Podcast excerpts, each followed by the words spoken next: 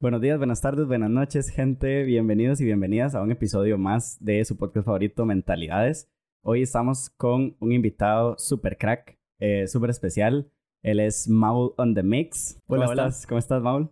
Muy bien, muy bien. Muchas gracias por, por invitarme. Estoy, estoy como emocionado. Vamos a ver cómo sale esto. Súper. Se me olvidó. Vamos a ver la presentación. Tengo la presentación por acá. Es literalmente la presentación que tengo, que tenés vos en Spotify. Entonces la voy a leer tal cual. A la Digamos. pucha, ya no me acuerdo qué escribí. ¿No te acuerdas que escribiste? No. Ok, bueno, para ustedes, Maul, dícese quién es. Bueno, Maul, o sí, Maul, Manuel Murillo, ¿verdad? O simplemente Maul, como productor de música latina, ha trabajado como productor y o ingeniero de mezcla y masterización en más de 50, 500 lanzamientos para una amplia gama de artistas, incluyendo todas las canciones de la playlist, y entonces ahí pueden ir a visitar la playlist de. Maul, convirtiéndolo en uno de los productores más prolíficos de su país. Maul también es cantante, productor e ingeniero del grupo indie pop y funk Los Bets. Como Maul on the Mix, Manuel busca trabajar con artistas únicos y darle un toque original al dembow, al perreo y al pop. Ese soy yo. Ese soy yo. Esa es la descripción de Spotify, pero ¿quién es Maul? Maul on the Mix. Qué difícil esa pregunta, ¿verdad? ¿Quién es. Maul on the Mix como artista y quién es Manuel? Hue, pucha. Eh, ¿O sentís que son el mismo? de fijo son, son distintos, mae. Honestamente. De fijo son distintos. Y también es muy difícil como, como, como dar específicamente en el clavo de, de es que quién soy, ¿verdad? ¿Cómo, cómo, cómo responde a eso uno? Nunca, nunca- bueno, yo nunca me, me, me cuestiono eso.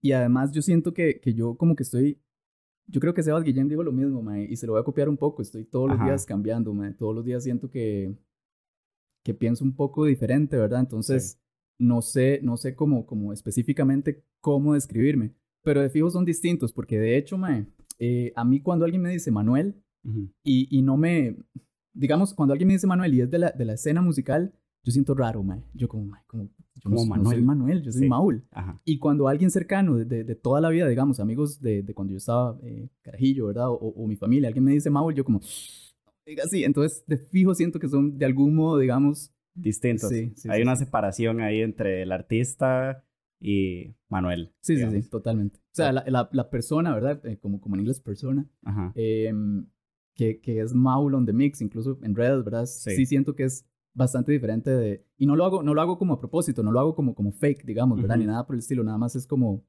Es muy difícil representarse uno mismo como, ¿verdad? Como uno es en redes, donde todo está como tan, em, tan, tan filtrado, ¿verdad? Y tan, tan curado, digamos, por uno mismo. Entonces, sí, por supuesto. sí. Ese. ok, sí, hay, hay, hay una pequeña diferencia. Sí. ¿Cómo nace Maul? Maul, que es una combinación de Manuel Murillo o... Qué bueno. Maul salió un día, hace, hace muchísimo tiempo, que yo estaba con mis amigos en un bar en Siquirres, yo soy, yo soy siquirreño, Ah, que tú Anis. sí. Em, y estaba buscando un nombre artístico, porque en ese tiempo estaba grabando un disco con, con un productor, ¿verdad? Eh, y yo no quería llamarme Manuel Murillo porque me parece muy poco atractivo como, ah, sí, voy a ir al concierto de Manuel Murillo. Es como, Ajá, no sé. claro. Entonces me costó muchísimo, muchísimo encontrar eh, ese nombre artístico y, y fue la persona más random la que me dijo, ¿y por qué no Maul? Nada más le quita unas cuantas letras a su nombre y yo. Ajá, pero también por mucho tiempo me resistí porque hay un personaje de Star Wars que se llama Darth Maul. Ajá. ¿Verdad? Y se escribe igual. Maul, ajá. Entonces yo, me gusta, pero no sé. Y al final em, lo adopté por muchos años, pero es muy vacilón. Cuando yo me sentí más, más, eh, más completo, entre comillas, como, Ujú. como, como músico, digamos, más como sí, ok, este, esta es mi, mi identidad musical, Ujú. fue cuando le agregué el On The Mix. On the fijo. Mix. Sí, sí, sí. Eso te iba a preguntar, ¿cuál es la transición? Porque Maul nace como de... Tengo entendido, nace como de un proyecto tuyo como solista y Maul on the Mix ya es Maul, digamos, como en los controles, ¿verdad? Como Sí. productor musical. ¿Cómo ocurre, ¿Cómo ocurre esta transición? Em, ¿Cómo pasó esto? Es que en realidad yo siempre, bueno, no, no siempre, pero ya, ¿verdad? A, a lo largo de muchos, muchos, muchos años, ya tal vez 15 años, Ujú. he hecho las dos cosas, ¿verdad? Que es eh, cantar, más bien ya, ya casi no canto, nada más con los bets, a veces Ujú. cuando sacamos alguna canción. Em, pero, bueno, es, es una historia larga y no viene al caso, pero yo cuando estuve produciendo mi, mi primer eh, disco así de la vida, que nunca salió, por cierto, em, sentí que tuve muy poco control sobre el proceso, al punto en el que... Es una historia larga, pero, pero eso no salió bien. Entonces yo dije, no quiero depender de nadie más, o sea, yo quiero aprender a hacer absolutamente todo, todo, todo, todo, todo el proceso, quiero yo ser capaz de, de mm, eso, de producirme, de, de, mezclarme, de editarme, de masterizar. Em, entonces, entonces, digamos, Maul y Maul qué raro decirlo así, pero, pero Maul y Maul on the Mix eh, siempre, han, siempre han estado ahí como, ¿verdad? Como una sola cosa. Sí. Exacto, pero luego cuando empecé a meterme un poco en mezclar, eh, masterizar y, bueno, y a veces producir un poquito más como de la nota urbana, ¿verdad? Ajá. Que se dicen los créditos, ¿verdad? Siempre. Sí. Yo sentía que le hacía falta algo, especialmente cuando yo era el que había mezclado la canción y no, no, no producido, sino nada más había hecho esa otra parte, ¿verdad? Como de postproducción, que es la mezcla y la masterización. Le hacía falta algo, entonces Em, no me acuerdo quién me dijo como de haga como Obi on the drums, pero póngale on the mix. Y yo, mira, o sea, siempre me dan las ideas, a mí, a mí nunca se me ocurre. Em, los nombres míos artísticos nunca se me han ocurrido a mí. Em, y sí, eso es. No, no es como esta historia súper romántica. Estaba en la ducha, bañándome, quitándome el jabón y ¡plá! Maul on the mix. Son, no, no. Eso no sucedió. siempre son las historias más ingracias así con, conmigo relacionadas con, con la música. Tuanis, qué tuanis. ¿Cómo? Ok, bueno, me contás que entonces, eh, a raíz de este primer suceso de que no salió bien tu, tu primer disco, bueno, primero quiero preguntarte por qué no salió. O sea, digo, ¿por qué no salió a la luz, digamos? Historia larga y, y, medio controversial. Yo, yo siempre hago lo posible por evitar así temas controversiales, dramas y todo eso. Maya, yo le huyo, le huyo a eso pero muy, muy a grandes rasgos por encima. Por general. Eh, así muy, muy general. Hubo un productor, un productor, entre comillas, para los que están escuchando el audio, entre comillas, em, que me convenció de pagarle un montón de plata. Y esto es cuando yo era todavía adolescente, ¿verdad? Y me dijo que ah, yo lo voy a hacer famoso y yo no sé qué, una, una, una hablada terrible. Y me llevó vacilado como por 10 años, man. Y nunca me produjo nada. o sea, si avanzamos eh, muy superficialmente algunas canciones, pero era evidente que el mae lo que le interesaba era que yo le diera la plata y después hacer nada más la mímica de que ahí vamos, ahí vamos, estamos produciendo poco a poco. ¿Quiere que salga bien o quiere que salga rápido? ¿Quiere em, que la gente lo escuche y lo conozcan? O, ¿verdad? Y, y después uno se empieza a dar cuenta de que, de que no fui el único, ¿verdad? Que me llevó en esa hablada y que em, el único interés del mae era realmente hacer la mayor cantidad de plata posible, luego irse del país y... Sí, sí. Claro, eso es un tipo de, de personas ahí que se llevan, no sé, gente con ilusión, con un discurso ahí muy sensacionalista, ¿verdad? Total, total. Y entonces yo me propuse eh, ser totalmente lo opuesto, mae. O sea, yo, si alguien me contrata para producir una pieza, mezclarla, masterizarla, yo digo, mae, no puedo durar más de un mes. Porque la gente tiene expectativas muy fuertes. Y obviamente un mes haciendo todo, ¿verdad? De la mejor calidad posible. Pero un mes, mae, yo no, yo no, yo me siento realmente incómodo llevándome a la gente en esa de, ya casi, ya casi, tenga paciencia. No. O sea, yo le pongo, porque sé lo, lo frustrante y lo terrible que es estar esperando a que alguien haga algo más por uno, man. Em, entonces sí, trato de ser muy, muy cuidadoso con los tiempos que manejo con, con los artistas.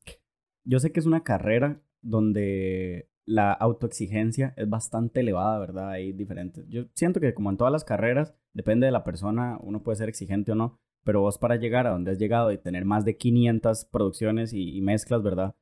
Y pues, ah, bueno, y, para que te busquen tiene que ser, tenés que ser muy exigente. Lo, que, lo que te iba a preguntar, pues, ¿quieres...? No, no, lo que iba a decir es que esto que acabo de decir de un mes es, es para mí como productor independiente, ¿verdad? Porque a veces cuando uno es parte, ¿verdad? De, de otro grupo de gente que está trabajando en música y hay muchos proyectos acumulados, la cosa es más complicada, ¿verdad? Sí. Eh, así hablando muy, muy, muy, muy en general. Pero desde que yo estoy independiente, que así, que es full independiente desde hace como dos años, eh, lo que me propuse así fuerte, fuerte fue eso, como... Eh, cumplirle, mae, cumplirle a los, a los artistas y, hacerlo de la manera más, más ágil eh, que yo pueda. Ok, no, lo, que te iba a preguntar es, con, con esto de la, de la autoexigencia, ¿cómo lidias vos con este detallismo extremo que me imagino que algunas veces, ¿verdad? Puede, puede o sea, porque yo veo tus videos desde, desde tus producciones hasta los videos de Instagram de vamos a agarrar el bam y lo vamos a hacer, que la gente le escuche y lo-fi y no sé qué y no sé cuánto. Y es un nivel de detalle y precisión tan grande, digamos, ¿cómo haces vos para... Y es que si uno se pone a exigirse demasiado, tal vez las cosas nunca salen. Entonces, ¿en qué momento vos decís, ok, esto está listo para salir? Sí, Mike, qué buena. Esa es, esa es la pregunta. O sea, te, te, pasa usualmente como que vos decís, esto está listo para salir y pensás, siempre hay algo que se puede corregir. Siempre, Mike. Sí. Siempre, siempre. Pero eso es terrible. Es, es, sería fácil para mí dejar que eso me, me paralice y nunca lanzar nada, Mike. O sea, yo tengo que aprender a dejar ir. Porque mm, eso, soy, soy muy, muy, muy estúpidamente perfeccionista. O sea, es, es, es, es, incómodo incluso para mí. Entonces, y, y, a veces, mae, por ejemplo, esta del Bam Bam y otros videos que he hecho en YouTube, las voces, las, las, y yo lo digo en el video para, para que la gente entienda, ¿verdad? Claro. Que si no suenan perfectos porque se grabó con, con un iPhone. Exacto. Eh, y aún así, man, yo digo, man, no, es que quiero, aunque esto haya sido grabado con iPhone, quiero que suene como si hubiera sido grabado en un estudio y que suene como con un micrófono caro. Y, y man, es una obsesión así terrible y le doy y le doy, aunque sé que se grabó con un iPhone y que no debería, o sea, que hay limitaciones, ¿verdad? Claro. Em, y no, y me agarro esa obsesión y escucho y escucho. Trato más bien ahora de no, de no escuchar em, obsesivamente lo que hago, porque es que uno siempre va a encontrar algo, man. Siempre, siempre, siempre. Entonces, también lo que, lo que he estado implementando mucho, que antes me costaba, por, supongo que por un tema de ego, me costaba como, como ponérselo a alguien más y dígame, mae, critíqueme esto. O sea, dígame qué, qué, qué, le cambiaría a usted, qué, qué, qué, qué detalles cree que se pueda mejorar. Porque también hay que tomar en cuenta que, por ejemplo, si alguien me contrata a mí para producirle una canción o si yo decido hacer un, un, proyecto, un proyecto ajá, con alguien, em, se me fue el tren, man. si alguien me contrata, ah, que soy yo el que hace todo.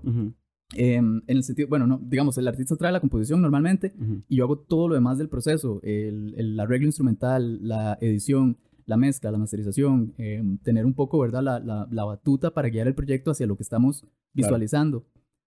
Y, y, por ejemplo, en, en producciones de artistas enormes, hay 25 personas literalmente involucradas haciendo eso. Cuatro productores, 12 compositores, en serio, literalmente 12 compositores. A veces hay hasta tres ingenieros de mezcla, un asistente, dos asistentes y dos, dos personas que mezclaron. A veces he visto hasta dos ingenieros de, masterización y yo digo... Estamos hablando como producciones como, por ejemplo, ¿cuál? Cualquier producción en... de, de Nivel Grammy, digamos. Sí, sí, total. Por ejemplo, no me acuerdo cuál... Bueno, casi todas... Yo, yo siempre que sale algo me fijo, ¿verdad? Quién, quién estuvo involucrado especialmente en producción y mezcla. Claro. Hay, hay 10 personas componiéndole a Justin Bieber. Hay dos... Un día, yo a veces me burlo de eso en, en, Instagram, Sí eh, una canción de Selena Gómez que a mí personalmente me parece mala. y, Selena Gómez tiene piezas buenísimas. Sí, sí, sí. Pero, pero esta, de una vez. De una vez. eran como 13 compositores. Y yo, esto requirió 13 compositores. Wow, y sí. E, es una, es una pieza como, como mediocre, ¿verdad? Para, especialmente para esas ligas tan, tan, tan grandes ya, ¿verdad? Eh, entonces, sí, no me acuerdo cuál era la pregunta. la, la pregunta era, digamos, como ¿Cómo lidias vos con ese perfeccionismo? O sea, yo, yo te digo, digamos, por ejemplo, acá conmigo en el podcast, yo a veces estoy escuchando el audio, yo, bueno, primero edito el audio y luego lo monto sobre el video. Y entonces ya en, en el programa de video es donde yo hago como todo lo demás. Pero antes sí trato de limpiar un montón el audio.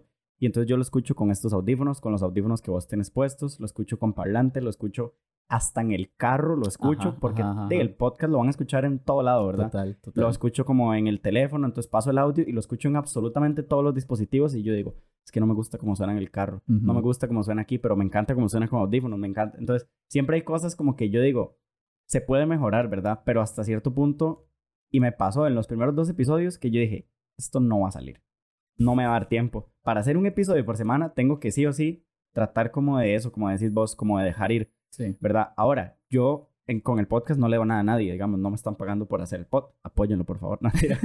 Páguenlo, páguenlo. Marcas. no tenemos patrocinador. este, pero en tu caso que vos vivís de esto, digamos, yo siento que es como una presión extra, ¿verdad? Como el, si me están pagando por, ¿verdad? Entonces, el nivel de exigencia casi que o sea, te limpias el sudor así. Sí, sí, no, y no solo porque, porque me, me, paguen, porque incluso proyectos que he hecho, ¿verdad? Donde nadie me está pagando. eh, o sea, yo siento que, que, que, si uno va a hacer algo, ¿verdad? Hay que hacerlo bien, mae. Y especialmente si es algo tan, tan eh, clave para uno, ¿verdad? En su, en su día a día. Eh, y sí, yo no sé, yo, yo siempre trato de hacer realmente como, como lo mejor que puedo y seguir aprendiendo y seguir mejorando pero sí hay que aprender también a, dejar ir, porque si no, si no uno nunca lanza nada. Yo, a mí me pasa que casi todo lo que, lo que sale, o, casi todo lo que, lo que yo termino, digamos, ya sea de producción, de mezcla, de masterización, casi nunca me gusta cuando lo termino. Yo digo, no sé, está más o menos. tengo que darle tiempo. O sea, ya después lo busco otra vez en Spotify cuando ya pasaron meses y tengo la, la mente totalmente eh, limpia, ¿verdad? De, de, esa canción y de ese proceso. Y digo, ah, no, ok, no, mira, sí, esto está súper bien a veces también me pasa lo contrario, ¿verdad? Especialmente con proyectos muy viejos, proyectos que, que trabajé hace 6, 5 años, y digo, uy, ok, esto podría estar, ¿verdad? Mejor, pero sí, creo que es normal, ¿verdad? Es parte de ir aprendiendo y ir mejorando. Por supuesto. Eh, ¿Cómo es el proceso de interacción con el cantante, digamos? O sea, ¿cómo es el, el, desarrollo de una pieza desde que te llegan y te llaman. Eh, Maul, mira que tengo tal canción, no sé qué, no sé, te la mandan por WhatsApp o, o, vos lees la letra o no importa la letra, si me contratas, o sea, ¿cómo te digo? ¿Cómo es ese proceso? Y si alguna vez, no tienes que mencionar nombres ni nada si no querés, si alguna vez, digamos, te han llegado a buscar para producir una canción que vos decís, no quiero. Uf, ufa, ok. El proceso eh, varía, o sea, depende mucho del artista, depende mucho del proyecto. Por ejemplo, ahorita estoy trabajando uno con un artista em, estadounidense, increíble, así, pero rapper, ella rapea y también canta, pero la voz es brutal.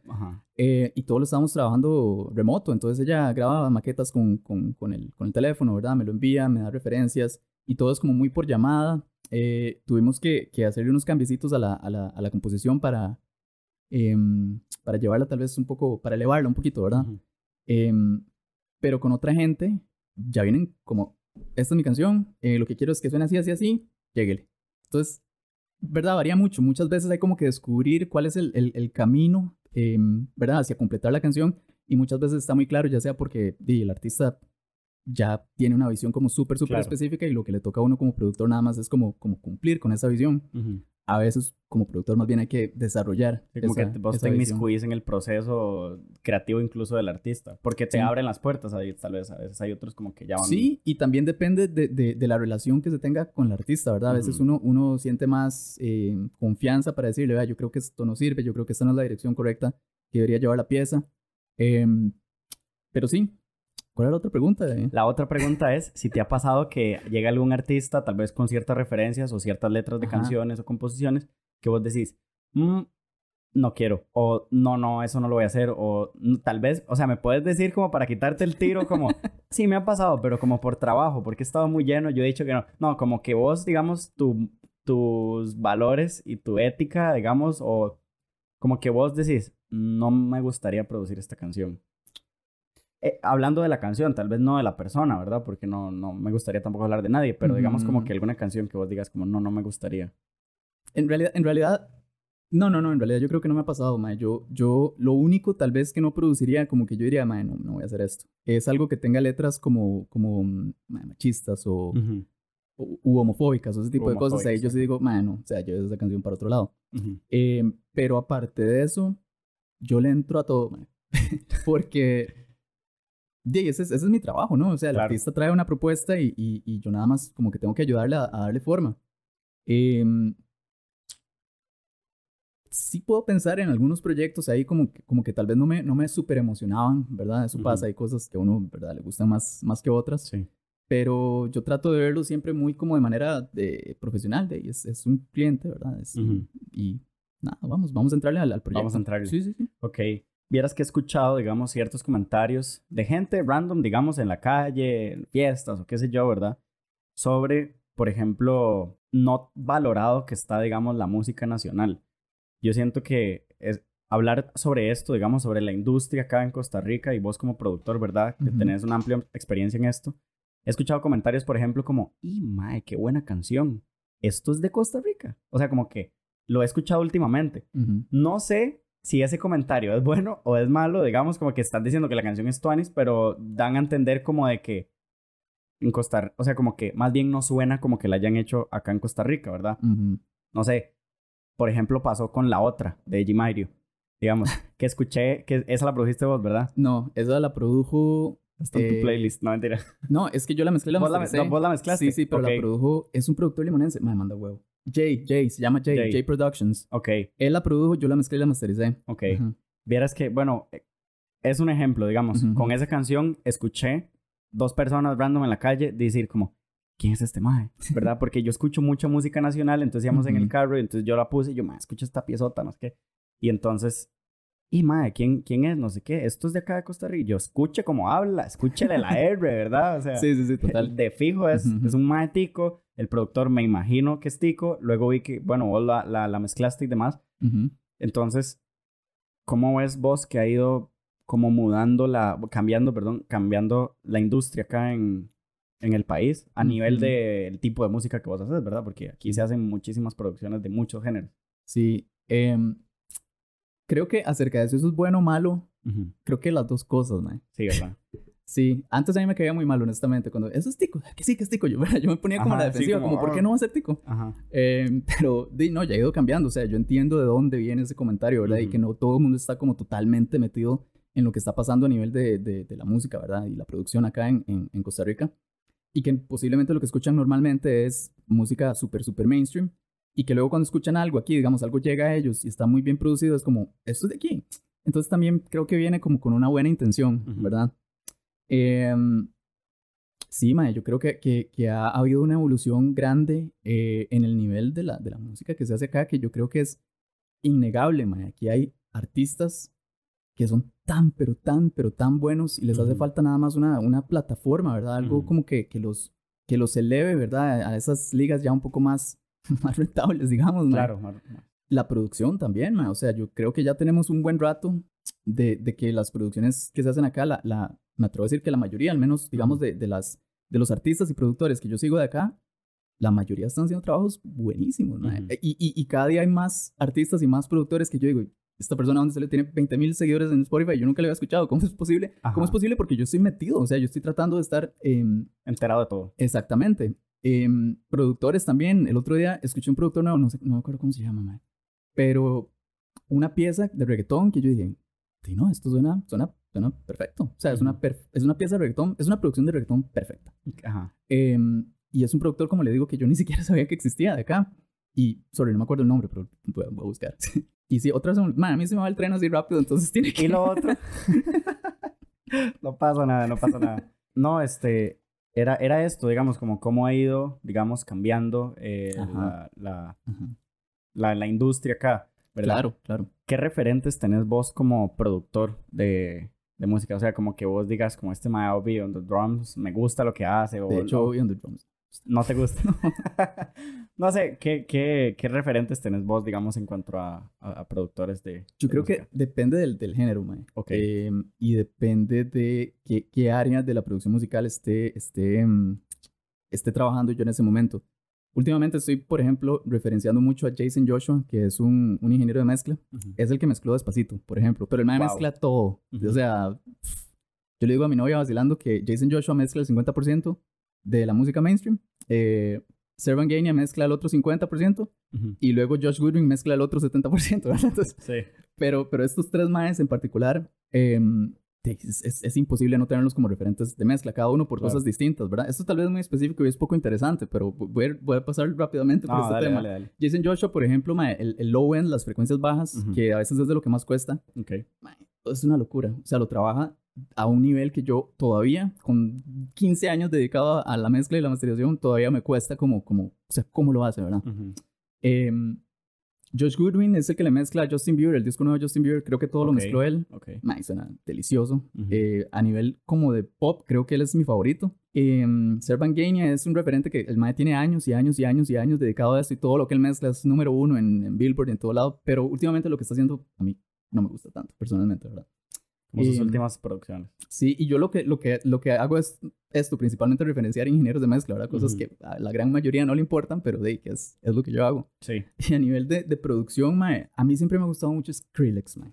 Skrillex es bueno. El yeah. mae es tan genio, pero, uh -huh. y, y, yo sé que, digamos, el dubstep eh, ahora tiene como una mala reputación, uh -huh. pero el Mae, después de eso, como productor, ha hecho cosas maravillosas, Mae. El Mae me parece que es una mente así, rajada en diseño de sonido y en, en un montón de cosas. El Mae es un genio. Eh, pero bueno, él es productor artista, ¿verdad? Uh -huh. Ya a nivel de, de, producción específicamente, me gusta mucho Ian Kirkpatrick, que es el que produjo muchas de las canciones del disco más reciente de, de Dua Lipa. Y a nivel de reggaetón, mi favorito por mucho, mucho es Tiny. Me encanta, Tiny. Me enca sí, me encanta. Sí. Me encanta, me encanta, mae. Porque suena todo el reggaetón de claro. él, uno sabe que es de él. Uno dice, mae, esto es una, es una canción que hizo Tiny. Porque tiene como un mood muy rico siempre, mae. Hay unas texturas ahí en los sintes y todo eso que son muy, muy deliciosas. Que uh, es algo como que yo... A mí me gusta implementar en, en, mi producción tanto como mis habilidades me lo permitan, pero, pero sí, Tiny me, me parece súper, súper, súper crack, mae. Qué cool. Solo de beatbox mientras. Sonito de beatbox. O sea, Guillén se tiene un beatbox ahí. sí, sí, yo lo escuché. ok, me voy a ir. Eh, disculpa a la gente que nos está viendo, nos está escuchando. Me voy a ir dos pasitos para atrás. Dele. Porque ya me acordé de la pregunta que te iba a hacer. en el episodio, un episodio, uno de los episodios del podcast, creo que es como el número 10. que es sobre cine. Hablaba con un cineasta que se llama Adrián Castro. Eh, hablamos mucho como de también como de la industria del cine acá en Costa Rica y él lo que me decía es que Costa Rica no tiene una memoria cinematográfica, ¿verdad? Como que uno piensa en Estados Unidos y todo lo que uno conoce de Estados Unidos, si nunca ha ido, por ejemplo en mi caso, nunca he ido a Estados, es meramente, digamos, una memoria cinematográfica, o sea, todas las producciones de Hollywood y demás, ¿verdad? No sé, uno escucha, por ejemplo, producciones musicales de Puerto Rico, de Panamá, de Colombia, digamos, o los artistas en general, digamos, de, de estos países, y tal vez uno dice como, ah, sí, ma, esta vara, no sé, tal vez hasta por el acento, digamos, uno dice como, ma, los colombianos cantan este tipo de canciones, ¿verdad? Y luego están los boricuas allá, y luego los panameños, que son como otro estilo distinto, como que, aunque los productores y los ingenieros y demás sean como, no sé, como de un montón de países, siempre como que tienen, como que uno puede reconocer, digamos, eh, de dónde es, obviamente no una persona tan mainstream como, no sé, Maluma o J Balvin o Ozuna, digamos, pero ¿qué crees vos, digamos, como Costa Rica tendrá como una memoria musical de alguna manera, como a nivel internacional? No sé, por ejemplo. Como un sello, tal vez. Como un sello, exactamente, como que mm, escuchen, ¿verdad? Porque a mí me pasó una vez en un viaje a Europa que, que estábamos hablando sobre música y entonces, claro, hay un colombiano y entonces, yeah, el mae ponía música de su país, reggaetón. Había un chileno, entonces ponía eh, Paloma Mami y no sé qué, ¿verdad? Y entonces es como, mae, ¿qué? ¿Qué suena en Costa Rica, verdad? Y yo les puse el sarteto, Leo. Piezón, piezón, piezón. Y después les puse unas canciones de Debbie Nova y así, ¿verdad? O sea, como, como gente que tal vez tiene como tal vez, o sea, bueno, no sé si, si, si la tendrá como mucha exposición internacional, pero no sé, por ejemplo, Debbie, Nova o canciones como las de Rogelio Cisneros, digamos que tal vez son como más escuchadas afuera y demás. ¿Vos qué crees como, como en cuanto a este tema, como esta memoria, este sello musical, digamos, tal vez en Costa Rica? Eh, ¿Crees que existe? Si no existe, ¿lo ves muy largo? ¿Lo ves cerquita? ¿Qué hace falta para...? Sí, qué difícil. Eh, yo siento que antes incluso había más este, este como sello, esta, esta identidad, digamos, de lo que, lo, que, lo que se conocía como rock tico, ¿verdad? Que mm, tuvo su, su, su, auge más fuerte, siento yo, en, no sé, finales de los 90, inicios de los 2000. Sí había como un sonidillo ahí que es como, ah, sí, es rock tico. Es difícil como, como explicar qué era específicamente, pero sí, sí había un algo, ¿verdad? Ahora, eh, yo creo que, que, así, sin pensarlo mucho, mi respuesta es que, que no, que desafortunadamente no hay un sello porque o, como, como, como algo que nos identifique, porque más bien en muchos casos, y yo entiendo por qué se hace, ¿verdad? O sea, no es, no es como una crítica para nadie, eh, ¿verdad? Que, que, esté implementando esto, pero di, muchas veces se quiere imitar lo que, lo que está pegando. Y, y, y, no me refiero, no me refiero a, ah, sí, es que estamos haciendo reggaetón, entonces estamos imitando. No, no, o sea, eso es un género musical y cualquiera lo puede adoptar, ¿verdad? Ajá, por eh, supuesto. Me refiero a, a, a, mm, cosas del lenguaje, ¿verdad? Incluso, por ejemplo, como comerse las heces cuando uno canta para sonar como, como boricua, ¿verdad? Ajá. Y yo digo como... Yo, yo cuando produzco, yo le digo, man, no haga eso. O sea, o sea, ¿se imagina usted a un, a un boricua imitando a un tico, como haciendo los R's así? Porque, así ah, es que lo que está pegando es la música. Y podría ser, si lo que pegara fuera la música de Costa Rica, de vivo todo el mundo empieza a hacer, ¿verdad? Ajá, exactamente. Eh, afuera. Pero Em, sí, no sé, yo, yo tengo, tengo como sentimientos ahí encontrados porque no creo que sea necesario como creerse mucho una identidad, ¿verdad? Como, ah, es que yo soy tico, entonces tengo que hacer tal cosa como tico. No, no necesariamente, pero tampoco creo que para mí al menos no tiene mucho sentido como imitar el acento de alguien, me parece una hora muy rara, muy, muy, muy rara, la verdad. Entonces, sí, no sé, tal vez, tal vez si lo pienso más puedo llegar a, un, Por ejemplo, a un como un denominador ahí, como que yo diga, sí, eh, la mayoría de, de, artistas tienen esta cualidad, pero, pero no sé, ahorita no. no sí, no hay como una identidad como ahí, como bien sólida. Sí, sí, sí. Y por ejemplo, digamos, ¿qué es lo que hace? Porque cualquiera podría decir, no, es que Costa Rica es un país pequeño, ¿verdad? Y Colombia es gigante, y México es gigante, y no sé qué, y hay mucho apoyo, pero por ejemplo, ¿qué hace que en Panamá haya muchísimos cantantes muy reconocidos, o en el mismo Puerto Rico, digamos, que es una isla y que tal vez o sea, como económicamente, tal vez, digamos, Costa Rica podría estar mejor que algunos de esos países y que, o sea, siento como que apoyan. Hace poquito que salió una imagen que se viralizó mucho en Instagram sobre los países en Latinoamérica que más apoyaban su propia música. Sí, yo lo y Brasil estaba como, porque la música brasileña es demasiado apoyado por ellos, ¿verdad? Sienten como muy orgullosos de su propia música, el funky, el... Eh, sí, el funky La samba. La samba, la Satanella, creo que es. Eh, no sé, todas estas músicas que son como muy propias de ellos. El reggaetón específicamente o, la música urbana que se produce en, en, todos estos países, ¿qué es lo que hace, digamos, que, que Costa Rica no, como que no pegue así como, ¿crees que es como el apoyo de la gente realmente o tienen que ver al, los medios de comunicación o tal vez deberían haber muchísimos más producciones, o sea, ¿qué hace falta? Como cantidad, calidad de las dos, exposición, ¿qué, factores confluyen ahí? Es todo un tema y yo de fijo no tengo la respuesta, ma. Le voy a decir lo que yo pienso, sí, lo, pero... tu opinión, exacto. Em, es la mentalidad creo, de Maul. creo que es un, un, combo, ma, de un montón de cosas.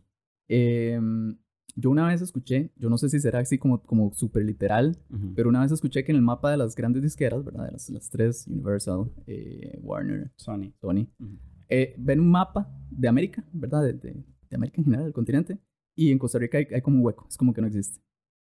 Wow. De nuevo, yo no sé si esto es cierto. Y además me parece que, ¿verdad? Podemos la evidencia está ahí de que eso poquito a poquito va cambiando, porque ya hay varios artistas ticos firmados, eh, creo que con Universal, todos, o no sé si la mayoría, pero, por ejemplo, bueno, David Nova, ¿verdad? Eh, Byron Salas, hace tiempo lo había firmado, si no me equivoco, Universal, no, estoy así 100% seguro. Creo que Fufu. Fufu. Ajá, buenísima, me encanta. Eh, creo que Mishkat también ya fue firmada. Y hay otro que se me escapa, man. Made, si no me equivoco, la había firmado, pero no, no sé quién, mejor no digo para no, para no batear, pero, o sea, como que me parece que ya va a existiendo una apertura, exacto, hacia, hacia, hacia verdad, los, los artistas ticos, que lo que entiendo, yo de nuevo no sé, pero lo que entiendo es que hubo un tiempo en el que nada más es como, ah, es que no, en Costa Rica solo covers, perdón. En Costa Rica la gente no se toma en serio, ¿verdad? Y de ahí es que innegablemente eso ha ido cambiando, hay muchos, muchos artistas independientes acá haciendo trabajos buenísimos, sin, sin apoyo ¿verdad? económico de, de, de, de una disquera o, de, nadie, ¿verdad? Y es muy, creo yo que es, es, difícil pensar en que un proyecto pegue si el único mercado que tiene es Costa Rica, que es, es, gente, e, e, es un mercado muy pequeño. Incluso si, si toda la gente que está interesada en escuchar música nueva hecha en Costa Rica apoya a un artista, yo no sé, bueno, tal vez si fuera todo así sería suficiente para, para vivir de esto, ¿verdad? Para dedicarse a esto. Pero es, eso no pasa, ma. Y cada vez más desafortunadamente, digamos, un artista saca un proyecto, una canción le pega un montón, le revienta, pero luego lo que va sacando va así y así y así y así. Pero no es culpa ni del artista y siento yo que tampoco es culpa del, del, público, nada más es, es, que se necesita exposición a gente nueva. Sí. Se necesita exposición a públicos nuevos. Y pues sí, eso, eso es lo que, lo, que, lo que yo creo. Mientras que obviamente los, los boricuas ahora, ¿verdad? Y colombianos y demás, o sea, todos los ojos, ¿verdad? De la industria están puestos ahí, Hasta cierto punto ellos llegan a ser como embajadores de su propia cultura porque como nos hemos ido permeando nosotros los ticos, ¿verdad? Y ticas de palabras de ellos, o sea, o sea, ahora uno entiende, digamos, que es picheo, que es el, el todo el parse, el... el de eso. O sea, demasiadas cosas que uno entiende y que uno, digamos, perfectamente, si viaja a estos países y uno lo escucha, no va a ser tan ajeno como que ellos vengan aquí y escuchen un, ¿qué, weón? Un quema, de verdad, o sea, ese tipo de cosas. Entonces, sí es como bastante interesante, ¿verdad? Este fenómeno de, de qué pasaría, sí, ¿verdad? Sí, si llegara, si llegara. Pero, pero es cierto, digamos, yo siempre había pensado como que sí, lo que hacía falta es como que en serio más se apoyara y, y que se expusiera más a los medios, pero yo veo que, por ejemplo, un artista acá eh, saca una canción y hace gira de medios y realmente van a un montón de, de radios y demás y puede salir en siete estrellas y demás. Entonces, ¿hasta qué punto, verdad? Uno le echa la culpa a los medios o le echa la culpa... O sea, siento como que no es una cuestión de culpas, entonces. También, también, bueno, eso de los medios es todo un tema, mae, porque es que también ha costado que, que como que le den importancia a específicamente, creo yo, creo yo, que el arte en general. Pero hablando de mi área, pues, pues la música, mae, y muchas veces, y obviamente, ¿verdad? Esto no es como para todo el mundo, hay, hay periodistas fenomenales, ¿verdad? Que han apoyado un montón. Eh, pero, mae, muchas veces se hacen las cosas muy, muy a medias, mae. Hay unas notillas que se nota que son para salir del paso, que ponen mal los nombres de los artistas, pasa todo el tiempo, mae. Y digo yo, mae, eso es un esfuerzo mínimo, Básico, Sí. El otro día, bueno, no, no, no, digo, mae, para evitar polémicas, ah, pero, pues, muy, muy así, muy general. Estaba viendo yo un, y a mí me ha pasado mil veces. A mí me ponen, no sé ni qué me han puesto, pero muy rara vez ponen Raúl, bien Raúl, eh, lo que sea. Muy, las pocas veces que me mencionan en algún lado, y ahora menos que me van a mencionar, pero las pocas veces que me mencionan en un, en un lado, ponen mal nombre, mae. Y yo digo, ma, es buscar en Instagram y ahí sale el, nombre, Sí, o sea, porque... tan fácil como que la persona que está escribiendo la nota... es un mínimo esfuerzo, ma. El, el otro día, eh, bueno, salió una pieza y ahí vi que, pusieron mal el nombre de un, de un, productor audiovisual que yo conozco. Eh, y yo digo, pero digamos, es, una, es una hora tontísima. Se nota que, que fue que, que a alguien entrevistaron y dijo el nombre y no se, no se preocuparon por ver quién era realmente o por, por, ¿verdad? por buscarlo en, Instagram. Como que yo le diga, ah, sí, eh, eh, Mario, no sé por qué, Mario, ¿verdad? Y que los padres pongan, ah, sí, Dario, ok, buenísimo. Sí. Y es como, no sé, o sea, es, no sé. Lo escribieron tal como lo escucharon, digamos. Exacto. Sí, Y entonces, eso, no sé, me parece que, que como que sí entorpece un poco, ¿verdad? La, la potencial exposición que, que los artistas eh, podrían tener. Especialmente, yo, yo, no, yo no le pediría a nadie como a un, ni a un medio, ni a, ni a una marca, ni, a, ni al público como a, tienen que apoyar porque tico. Para nada, yo, eso no me gusta a mí. Sí, no porque sea, sería una falacia total, digamos, como el llegar y decir, como, usted tiene que apoyarlo nacional porque es nacional. Total. Y si no gusta, si no es un producto de calidad, tampoco debería uno de... Exacto, pero, pero si hay alguien que está haciendo las cosas bien consistentemente, sí, sí, sí me parece como un toque complicado, ¿verdad? Que uno manda comunicados o, o incluso, ¿verdad? Le escribe a medios y demás y... Y te dejan en doble check. Cambiando de temas, tenés una banda, los Bets. Sí. ¿Cómo nace? Los Bets, bueno, los Bets... ¿A qué se dedican? Los Bets son un, mega, mega side project, así, porque la realidad es que todos tenemos otro montón de cosas, ¿verdad? Eh, pasamos muy ocupados, entonces eh, los Bets son como un, proyecto como de, pasión, ¿verdad? Que, que le llaman. Eh, entonces lo hacemos cuando tenemos chance y nos encanta y sacamos música y todo, pero no es así como, como, mm, no, no, es, no es la prioridad, ¿verdad? De, los integrantes. Pero, pero, eh, es un proyecto que tengo con, con Enedrey, Enedrey Boto, que es también productor. He producido un montón de canciones con él o he mezclado y masterizado varias, varias cosas que él hace. Eh, y sí, es ahí como, como un funk rico ahí para bailar y, y, digo yo que para bailar y también un poco para, para, para no sé si es muy pretencioso, pero como para pensar, ¿verdad? Sí. La idea es hacer letras existenciales sobre música bailable. Wow. Sí, sí. Entonces, por ahí anda, por ahí anda el asunto. Sí, eh, dentro de poco vamos a lanzar una que yo creo que es mi favorita. Bueno, dentro de poco digo yo. Ojalá dentro de poco. Que creo que es mi favorita y, y de ahí, sí, sí, sí queremos ver cómo, cómo se mueve la, la piecita. Que tuanes, que tuanes. Sí, como letras existenciales, como, como, no sé, se me viene a la mente el Cuarteto de Nos. ¿Lo, ¿lo has escuchado? No. No. Un grupo, creo que es uruguayo. Es espectacular. Se lo recomiendo a todas las personas que nos ven y nos, escuchan. El Cuarteto de Nos es... Ellos hacen creo que un poco de ska, hacen un poco de... Hacen un poco de todo, pero es... Es muy filosófico. Tiene una canción muy buena que se llama Contrapunto entre máquina, entre humano y computador, una cuestión así. Entonces es una batalla tipo...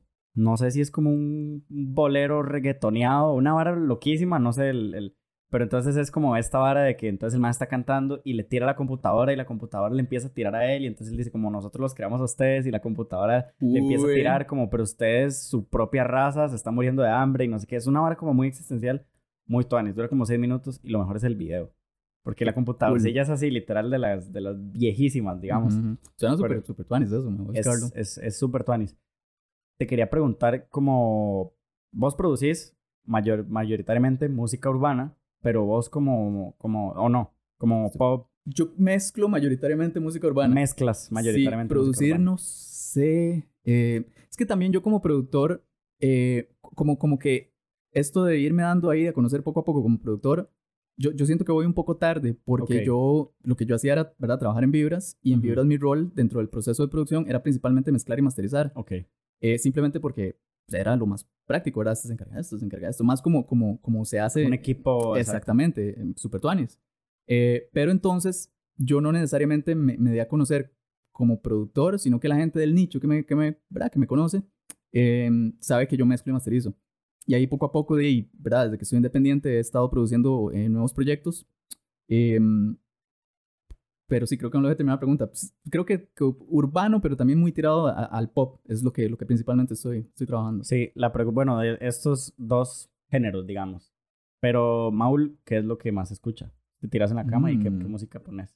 Es, es, es vacilón porque, no me acuerdo, el otro día algún quote vi por ahí de un, de un ingeniero, no me acuerdo si era Jason Joshua, yo creo que sí, de hecho, que decía que si uno quiere ser ingeniero, uno tiene que renunciar al, al, a la manera tradicional de escuchar música. Ok. Y yo dije, ah, la pucha, ¿cierto? Es, es, es, lo que me ha pasado toda la vida. Y es que yo muy difícilmente ahora escucho música como por sentarme a escucharla. Como, como por disfrutar la canción. Sí, como qué ganas de escuchar esta canción de... de ahí inserta quien sea, de, de Dualipa, no sé por qué. Sí. Eh, yo la escucho para analizarla, man. Yo la escucho para ver cómo están las frecuencias bajas. Yo la escucho para ver qué procesamiento le hicieron a, a, la voz. Para, para, sí, aprender y analizar. Yo, yo la escucho para, para ver qué samples están usando, ¿verdad? Para, para, para dar con este sonido totalmente nuevo, digamos. Bueno, eh, este, este sonido típico, ¿verdad? Que ahora se está usando mucho. Por ejemplo, en el caso de Dua Lipa, como, como medio retro. Sí. Eh, si escucho reggaetón también, siempre para ver qué samples están usando, para ver, todo es analizar, muy, muy rara vez me siento yo a, a, disfrutar la música así como, como en su manera más mm, pura, no sé. Sí, exacto, como más natural. Y cuando lo hago, es música eh, que escuchaba cuando estaba carajillo. porque, porque tal vez no pasa por ese filtro, es como ya estoy tan familiarizado con la canción que no tengo que analizarla, nada más es como ahí recordando, no sé. Y siento que eso le pasa a muchos artistas. Eh, de diferentes tipos de arte, digamos, por ejemplo, no sé, la gente que estudia cine cuando ve una película se clava demasiado con los planos, los cambios, las transiciones, el audio, la, la, o sea, como un montón de cosas. Vos, como, como, como la persona que, que está involucrada en todo este proceso, de me imagino que... Y, ¿Lo has sufrido o para vos es como, exactamente, lo has, lo has sufrido el, el, el, porque me imagino que es una cuestión muy inconsciente el hecho de que vos empezás a escuchar este tipo de, de cualquier género, digamos, musical, y vos empezás a estudiarlo y analizarlo minuciosamente, ¿verdad? Sí. O sea, como que, no sé, extrañas tener 10 años y escucharlo, no sé. Yo, bueno, primero, yo creo que de fijo esto no le pasa a todo mundo. Debe haber sí, productores, ingenieros que sí pueden separar las cosas. Sí. Pero para mí es casi imposible. De hecho, yo trato de no hacerlo. Eh, muchas veces como nada más quiero ver si, si disfruto. No, no, no, no, no, no, no puedo nada más disfrutar la canción. Es muy, muy difícil inmediatamente. Y de hecho yo estoy Em, al tanto de todo lo que sale, man. Como que te conectas de una vez, digamos, instantáneo. Pero yo sí, digamos, Justin Bieber saca una canción, man, yo lo escucho inmediatamente. Sale algo que, que, que lanzó eh, Bad Bunny, Billie Eilish, cualquier artista así de los más importantes ahora, man, yo lo escucho una vez. Incluso cosas que hacen acá, lanzó una canción, inserte aquí cualquier artista, yo voy y la escucho, man. Em, porque me gusta, me gusta analizar, pero, pero disfrutar cuesta mucho, man. Cuesta mucho, mucho, mucho. Entonces, sí lo extraño en algún modo, pero también, también, me gusta porque es que ¿verdad? Estoy hablando de que no puedo disfrutarla del modo tradicional, pero analizándola también la disfruto. Justamente esa es la pregunta. ¿Qué nace a partir de ese análisis, digamos? ¿Qué nace? O sea, después de que vos la analizas y a vos te gusta, eh, digamos, ya la analizaste, podrías ya después de eso eh, poder, no sé, escucharla, te, te animarías como a escucharla, no sé, mientras vas en el carro, porque ya la analizaste y vos sabes que este tipo de canciones te gustan, digamos. Sí, buenísimo, buenísimo punto. Tal vez como tenemos como 300 años en pandemia y hace mucho no me voy como de viaje y escucho música así en, en, un carro o algo así. Em, entonces no lo he hecho, pero sí puedo pensar que si mañana me fuera a la playa, por ejemplo, muchas, muchas canciones que han salido recientemente irían a ese playlist. ¿no? Ok. Especialmente muchas de Billie Eilish. Es música un poco raro para un road trip, pero lo que me gusta. Pero lo disfrutas, digamos. De hecho, de hecho, Billie Eilish es un buen ejemplo. De Billie Eilish analizo, pero es una de las pocas que también yo digo como, madre, disfruto esto muchísimo. O sea, escuchar a Billie Disfruto analizarlo, sí. Y, y, escucharla, y ¿verdad? Creo que es una de las muy, muy, muy pocas que sí, em, eh, como que bypasea eso de que estoy full análisis. Como que analizo y después yo digo, ¿qué es esta pieza tan buena? Porque, bueno, yo soy muy fan de Billie Eilish, man, todo, y de Phineas, el productor, y de Rob el ingeniero de mezcla. Em, me encanta así el, el trabajo que hacen. Y de todo el equipo. Que se, me vienen un montón de preguntas, por ejemplo, digamos, eh, cuando estás involucrado en el proceso, o sea, cuando la persona está cantando, ¿verdad? Está aquí cantando y demás, ¿cómo sentís que, o sea, cómo has ido desarrollando ese oído que se necesita para producir una canción, para mezclar, para masterizar una canción y que vos decís, esta parte está un toque desafinada, pero con, con postproducción la logro afinar, digamos. O sea, ¿Qué tan difícil ha sido ese proceso de, o vos sentís como que ya naciste con ese oído? Ah, no. Yo no, yo, yo, yo no nací con, con, yo siempre, yo siempre digo que yo... Con el oído de, Mozart. Yo en, en, en, el contexto, en el contexto de la música de acá, y no lo digo como por, por falsa humildad ni nada, pero genuinamente yo creo que yo soy de las personas menos talentosas que yo conozco, mae. Ok. Lo que pasa es que yo breteo como loco, mae, y yo le pongo como loco, y yo estudio, entonces compenso un poquito, ¿verdad? Con eso. Em, pero principalmente mi, mi, punto fuerte siento es que tengo muchos, muchos, muchos años haciéndolo, ma. Entonces ya hay procesos que de, de algún modo son casi que automáticos. Yo, por ejemplo, estoy en el estudio grabando a un artista y yo sé que busca mi oído a nivel de interpretación para saber esta toma sirve, esta toma no sirve, de esta toma puedo hacer un medio Frankenstein ahí para, para ¿verdad? Que es muy común, ¿verdad? Hacer comps. Em, uno ya sabe porque el oído se va entrenando para eso. También uno sabe como qué samples, ¿verdad? Qué tipo de, sonidos para, para el beat, ¿verdad? Cuál bombo funciona, cuál, cuál redolante funciona, cuál tiene más potencial eh, de sonar fuerte una vez que ya uno masteriza la canción.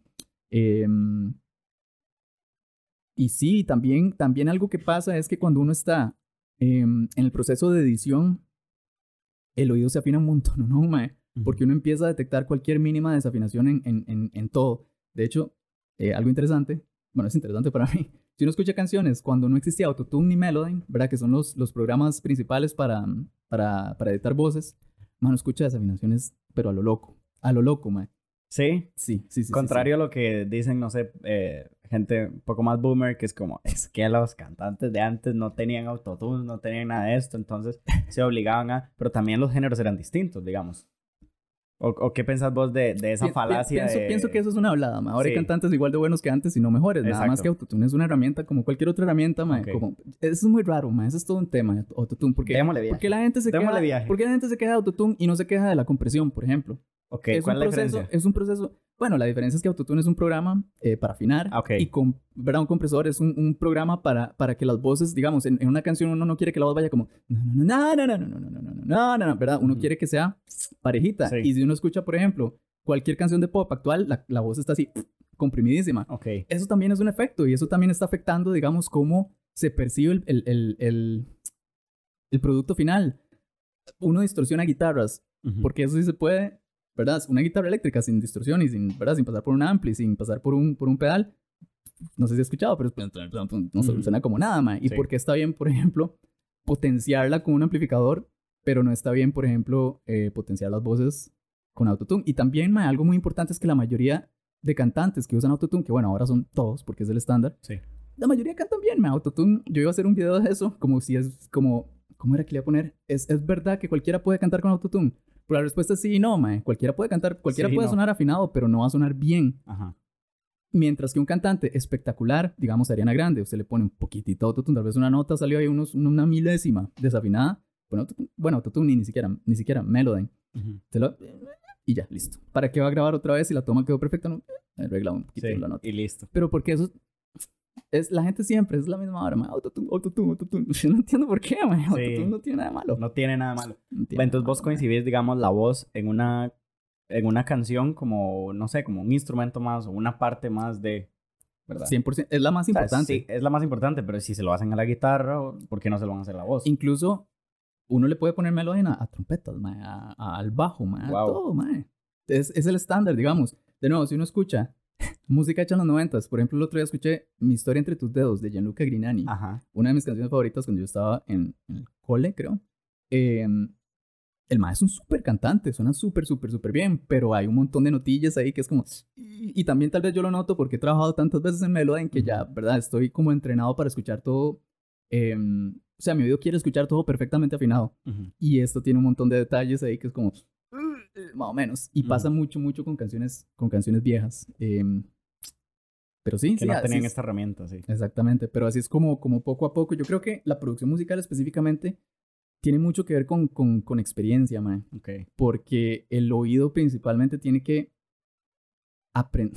suena, suena ridículo porque es como, como lógico, pero uno tiene que aprender a escuchar, pero más que eso, ¿qué escuchar? Ok. Sí, Entonces, tienes que entrenarlo como para enfocar el oído. Qué difícil eso, porque el oído es como uno de los... Bueno, no es como uno, pero... O sea, digamos, el oído es como el único sentido que vos puedes... Que no puedes decidir no apagarlo, digamos. Vos, vos puedes decir como, ok, no quiero verte y yo vuelvo a ver por otro Ujú. lado, ¿verdad? Vos puedes decir, no te voy a oler y me tapo la nariz, o no quiero probar tal cosa y no abro la boca, ¿verdad? O no quiero sentir algo y, y no... Pero yo no puedo decir, no te voy a escuchar. si vos empezás Sí. a hablar y decir un montón de cosas, la única manera es largarme. No puedo decir, voy a apagar los oídos. Sí, No mae, tenemos y, un- y- y algo muy importante es que todos, todos, bueno, hay gente con oído absoluto y yo no sé si, si eso aplica también para las, las frecuencias eh, y no solo para la afinación, Pero la gran, gran, gran, estoy hablando como del 99% de la población mundial, tiene el oído, entre comillas, daltónico. Ok. Es decir, uno puede escuchar una canción mezclada, ¿verdad? Y decir, y a mí, a mí me pasa todavía, a veces me pasan algo y yo digo, ah, mira, esto suena, está bastante bien, ¿verdad? Pero luego uno compara con algo que en serio esté bien y es como, ah, pucha, ok, sí, no, no, le hace falta esto, le hace falta esto y por eso es tan importante usar referencias cuando uno está en este proceso para que el oído, ¿verdad? Como que, que se agarre de eso que uno sabe que está sonando bien y, y usarlo como punto de referencia. Ve, mae, que es un ejemplo de un artista tan, pero tan, pero tan buena, mae. Pero es una estupidez, mae. O sea, que las composiciones de ella, de hecho estoy haciendo una nueva que se llama, bueno, no, mejor no spoiler. No sé, no sé si, si es spoiler, pero estamos trabajando una nueva. Y yo digo, mae, esta, esta canción, o sea, de verdad, no lo digo porque sea mi amiga. Em, es una composición que está como en otro nivel, siento yo. Es como, ¿cómo es posible que esta madre, digamos, random, entre comillas, en el sentido de que no es alguien famoso, haga este nivel de canción y lo cante de esta manera y con estas letras y incluso la armonía, ¿verdad? Los acordes son, son fenomenales, madre. Yo digo, pucha, qué duro, ¿cómo hacemos para potenciar esto? Ese, siempre ha sido Tiene una voz increíble, Raque. Y no, no solo, no es que sea un vocerón grande, es que es una voz muy única, madre, muy especial. Como muy agradable. Sí, sí, sí, total. Sí, a mí, a mí me pasa que, por ejemplo, y tengo amigos y amigas cantantes, ¿verdad? Y entonces, yo siempre le he dicho, mi sueño frustrado fue como cantar, no, pues, no sé si frustrado, bueno, la verdad es que a mí me gusta mucho como karaokear en el carro, como que yo voy en el carro solo y entonces agarro, no lo hagan si van manejando, no mentira, pongo el teléfono ahí, ¿verdad? Y entonces, este, pongo, no sé, una canción y me encantan las rancheras también y todo, y de fijo no tengo una voz para cantar rancheras, pero lo pongo ahí y, y entonces, este, de yo cierro las ventanas, ¿verdad? Porque me da un toque de vergüenza y pongo la música full y le doy durísimo a las rancheras, ¿verdad? Y yo me escucho y yo digo, qué canto fatal, ¿verdad? Pero me ha pasado con, con amigos y amigas cantantes que digamos cuando yo los escucho cantar, no sé, tal vez vamos en el carro y entonces, o, en, cualquier lugar, una fiestilla, lo que sea, una canción y entonces es ahora como que se ponen a cantar y se escucha demasiado bien. Con que me pasa eso. Ahora que me pasa eso, una, una, una vez salimos y estaba, y está, entonces estaba sonando una canción en, en la radio, y entonces esa hora como que yo voy cantando, y entonces luego viene la parte de la mujer, y entonces se pone a cantar, y esa hora que la canta increíble, y yo digo, mae, o sea, ya es un talento. Sí, mae, y es, es excepcionalmente afinada, es muy vacilón. Sí, es muy vacilón. Cuesta mucho. De nada, hay sección especial para Raque en el podcast. Saluditos. Saluditos para Raque. este, no, te iba a preguntar, si querés contestar, si no, todo bien, ¿verdad? Dale, a ver. Tire. ¿Cuáles han sido tus, tus producciones favoritas? Uh, ok. No sé, tal vez top 3, digamos.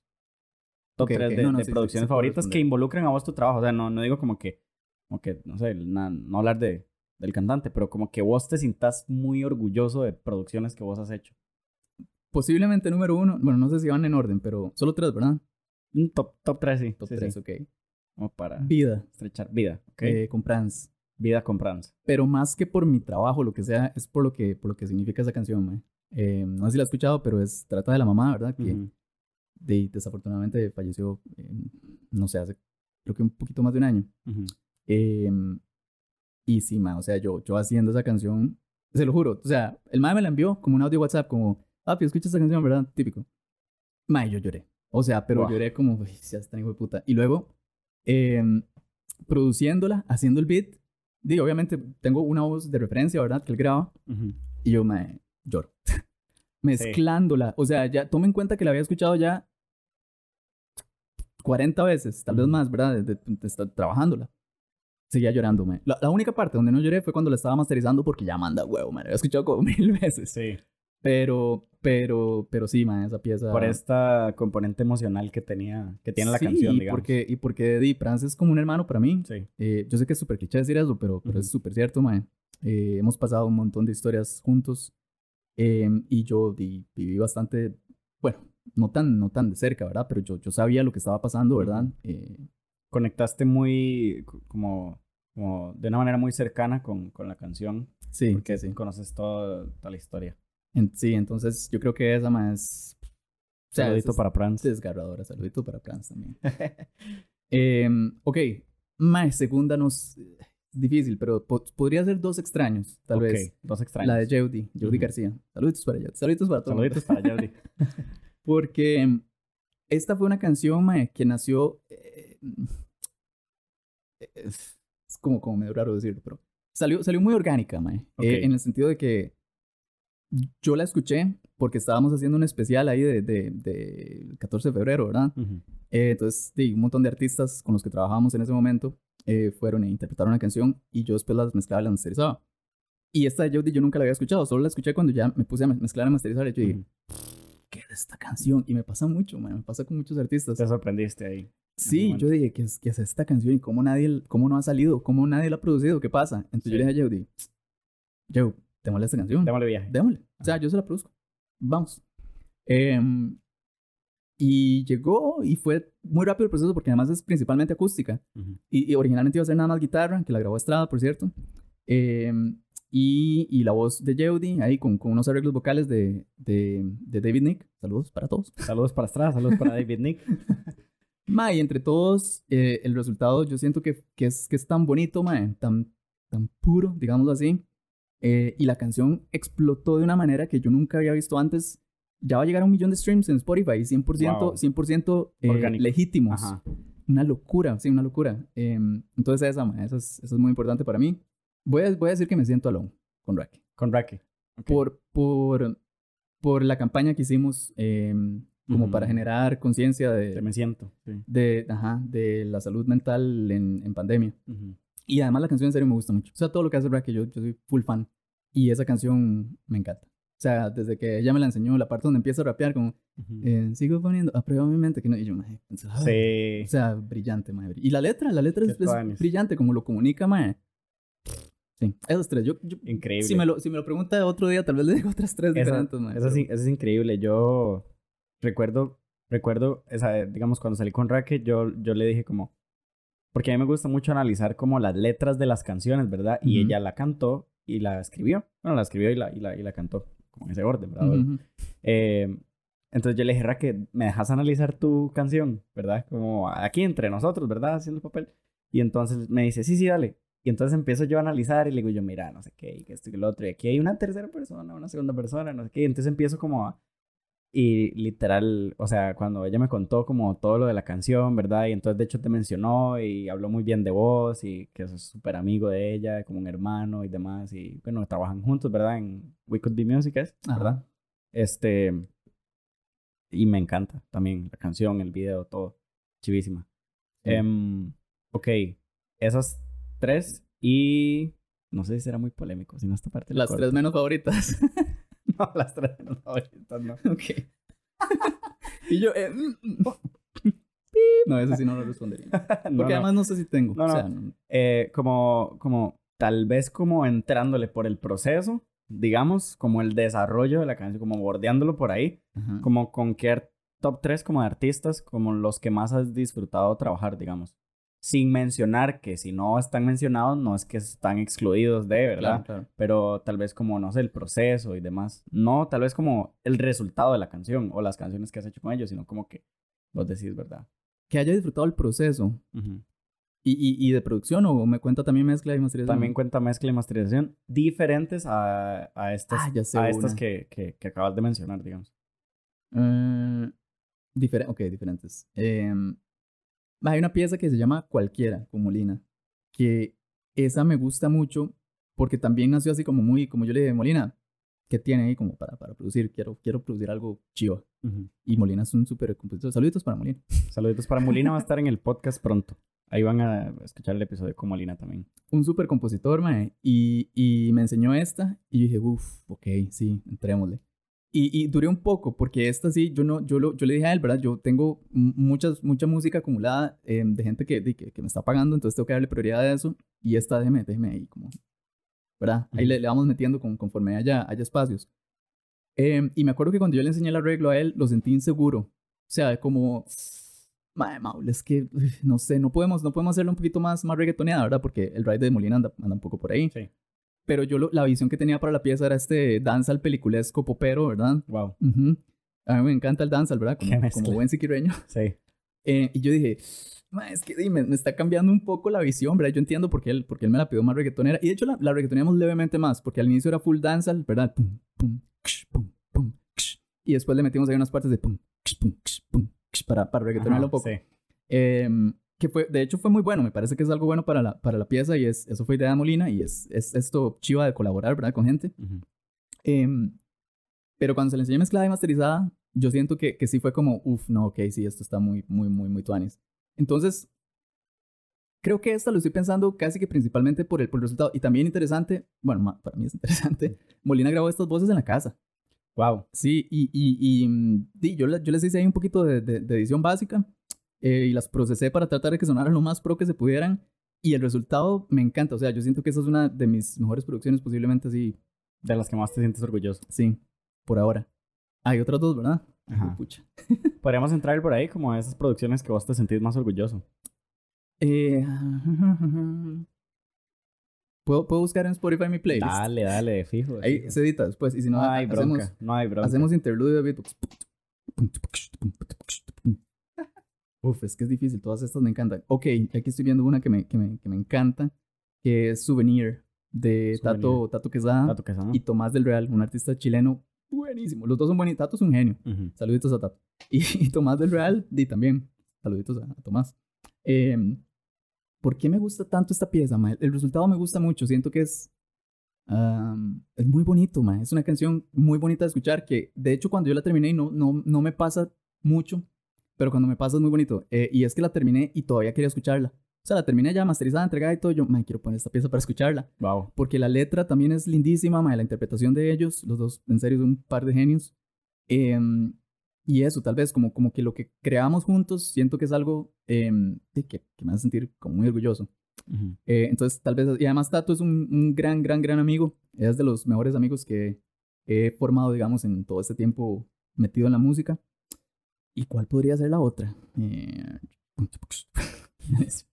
em, bueno, di, tal vez podría, ya sé, ya sé, ya sé. Eh, un 2 de los Bets. De los Bets. Sí, porque esta es una que produje con, con Andrei, con Enedrey Boto, Ujú. que es el nombre de- como, como productor. Em, él hizo la mayoría del arreglo, de hecho, y yo después como que tuiqué ahí unas cositas. Eh, la mezclé, la mastericé, pero, pero me gusta mucho esta porque fue un proceso full colaborativo de todos, mae, y yo no estoy acostumbrado a trabajar así, porque normalmente es como yo encerrado en un cuarto como haciendo todo. Esto fue como sí, el bajista haciendo su parte, ¿verdad? Los guitarristas haciendo lo de ellos, el baterista, eh, ¿verdad? Dando las ideas para, para sí, la programación de la batería, porque los Bets usan batería programada, eh, al menos para, para, las, eh, para las producciones y en vivo, obviamente, él sí toca. Ujú. Eh, de N. ¿verdad? Produciendo esta canción que a mí me encanta, siento que tiene un poco ahí de inspiración como Michael Jacksonesca de los, los 80s y me fascina. Sí. Y yo le metí ahí, ¿verdad? Un poquito la mano en, en, en producción, pero principalmente me encargué de la letra y, y la melodía, ¿verdad? De la voz. Y el resultado me encanta, es una de las, creo, de las mejores canciones posiblemente que, de las, digamos, eh, de las que de algún modo, en las que de algún modo he estado involucrado. Entonces, esas tres. Ok, para Si me, lo, si me lo pregunta otro día, le digo otras tres. en el próximo episodio. Exacto. Y como para cerrar, eh, me gustaría hablar, ahora que lo menciona, ya iba a cerrar y ya no. Voy a preguntar. Dele, yo- ma, esto me encanta, es demasiado Ok, entretenido. Eh, no, te iba a preguntar ahora que mencionas que no estás acostumbrado a trabajar de esa manera como tan colaborativa, ¿verdad? Que estás Ajá. como vos encerrado en tu cuarto y demás. ¿Cre- ¿Eso es así? Bueno, man, son varias preguntas. ¿Eso es así porque mm, crees como que no hay suficiente equipo en Costa Rica? O sea, como que... Ah. ¿O crees O que... sea, no es eso, definitivamente. O sea, o crees que es como ya como tu manera de trabajar, de que vos preferís como hacer todo eh, solo, vos, sin, porque hasta mencionaste que había un, antes eh, un tema como de ego o, o orgullo ahí, como de, Sí. como de que ahora lo has ido bajando y, y estás como más anuente a recibir críticas. Total, total. Sí, definitivamente sí hay, sí hay equipo acá. O sea, sí hay un montón de productores con, las, con los que me... De hecho, técnicamente yo me la paso colaborando con, con, con productores. Por ejemplo, recientemente eh, mezclé y mastericé canciones de, de Laura Ureña. También, mae, saluditos de Laura. Una, una genio, mae, unas composiciones rajadas eh, y con producción buenísima, buenísima de Eddie y de Pablo. Saludos a Eddie, Pablo y Pablo. Em, entonces, sí, estoy colaborando con todos ellos. Em, todo lo que, bueno, casi todo lo que produce Nedrey lo mezclo y masterizo, entonces estoy con- continuamente eh, colaborando con él. Y así, con, ¿verdad? Con muchos distintos productores que me contactan como, hey, ¿pueden mezclar y masterizar? Eh, entonces esa colaboración creo que siempre está y definitivamente em, el, el, el talento, ¿verdad? Existe y hay un montón de gente con la que yo, con la que yo todavía quiero, quiero colaborar, productores incluso. ¿Cuál era la otra parte de la pregunta? Y la otra parte de la, de, de la pregunta es, digamos, em, este, este proceso eh, de creatividad. Y, o sea, cuando vos empezás a, ¿verdad? Agarrás, es como, sos vos como muy solitario, ¿verdad? Sí, sí, ya me acordé de lo del ego, me. Ajá. Yo, yo, yo continuamente estoy trabajando en eso, me. Siento que en, que en esto de la música muchas veces hay, hay muchos egos porque hay mucha gente creativa, o sea, no es algo malintencionado, nada más que hay Ujú. tanta gente siendo creativa que, ¿verdad? Claro. Tal vez alguien ve las cosas o escucha las cosas diferente a uno y ¿sabes que Esta canción tal vez podría mejorarse en esto. Y yo como, no, ya está perfecta porque, ¿verdad? Y Ujú. eso es lo que he tratado de quitarme mucho, mucho, mucho, mae. Por esto que le digo de que en, en los, en las canciones, voy a decir con Justin Bieber, de Justin Bieber hay, bueno, no sé si 50, 25 personas involucradas. ¿Cómo puede uno esperar, verdad, que todo esté tan, tan filtrado cada etapa del proceso para dar con el proyecto más, más pichudo que se pueda, Ujú. si es solo uno, ¿verdad? Y uno tiene de fijo un montón de, de blind spots, es que se llama, como hay cosas que a uno se le van a escapar, mae Ujú. posiblemente. Em, entonces sí, yo he tratado de quitarme eso y, y pedirle a productores que conozco como, escucha esto un toquecillo, a ver qué se le ocurre, qué le puedo quitar, qué le puedo agregar, déme ideas. Yo ya estoy, yo ya, digamos, ya estoy seco de ideas, Ok. ilumíneme. Em, y cada vez más me gusta más la idea de colaborar. Eh, antes yo quería hacerlo todo yo, mae, y quería arreglarlo todo, digamos. Si la voz estaba mal grabada, ah, yo la arreglo, no se preocupe. Ahora no, mae, ahora quiero que me pasen las voces bien grabadas, mae. Ujú. Eh, si, si, si la mezcla viene mal, por ejemplo, y alguien quiere que yo masterice, yo, yo lo arreglo masterización. Ya, ya no hago eso, man. Yo, Nada, devuelva, devolvámonos a mezcla, ¿verdad? Cámbiale esto, cámbiale esto, cámbiale esto. Y después pásemelo. Em, si el arreglo no me gustaba, yo a veces le, le- le- le agregaba cosas en mezcla, Ujú. ¿verdad? Como para tratar de, de subsanar eso. Em, y no, ahora no, ahora, ahora quiero como que cada persona, ¿verdad? Esté encargada de eh, una etapa en su proceso, cada quien. y también, pero que esté abierta a recibir Claro. feedback y que sea esa colaboración constante.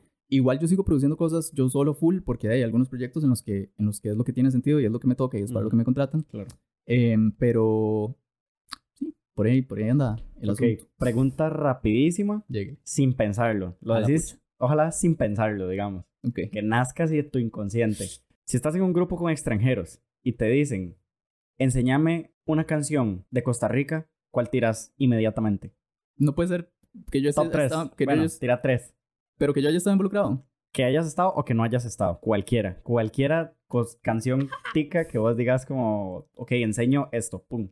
Uy, ma, está muy difícil. Está muy difícil. Eh, no puedo no pensarlo. Este, es que hay muchas. Esa es la cosa. Entonces, como, como señalar específicamente tres, ma, no sé si, si puedo. Eh,